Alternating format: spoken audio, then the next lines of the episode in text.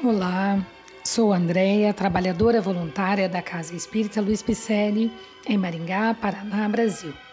Estou fazendo a leitura do livro Pão Nosso, que é o segundo livro da coleção Fonte Viva, ditado por Emmanuel e psicografado por Francisco Xavier. O capítulo de hoje intitula-se Sigamos até lá. Se vós estiverdes em mim e as minhas palavras estiverem em vós, pedireis tudo o que quiserdes, e vos será feito. Jesus, João, capítulo 15, versículo 7. Na oração dominical, Jesus ensina aos cooperadores a necessidade de observância plena dos desígnios do Pai. Sabia o Mestre que a vontade humana é ainda muito frágil e que inúmeras lutas rodeiam a criatura até que aprenda a estabelecer a união com o Divino.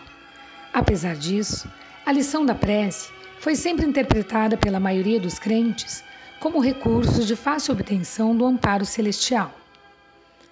Muitos pedem determinados favores e recitam maquinalmente as fórmulas verbais.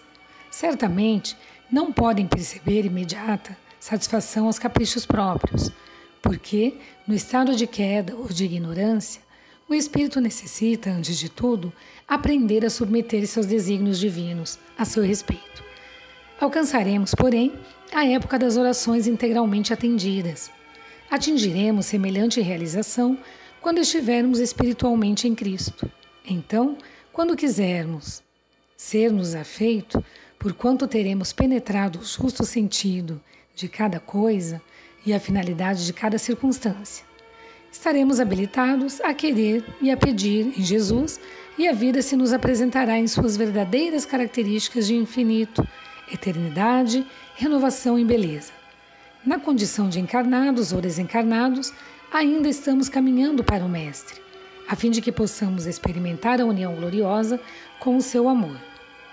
Até lá, trabalhemos e vigiemos para compreender a vontade divina.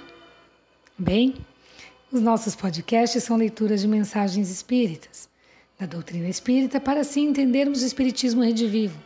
Elas são ditadas pelos espíritos e codificadas por Allan Kardec. Outras, psicografadas por médiuns de renome, mas sempre nos trazendo uma doutrina reveladora e libertadora. Agradecemos a sua presença e esperamos que você tenha gostado.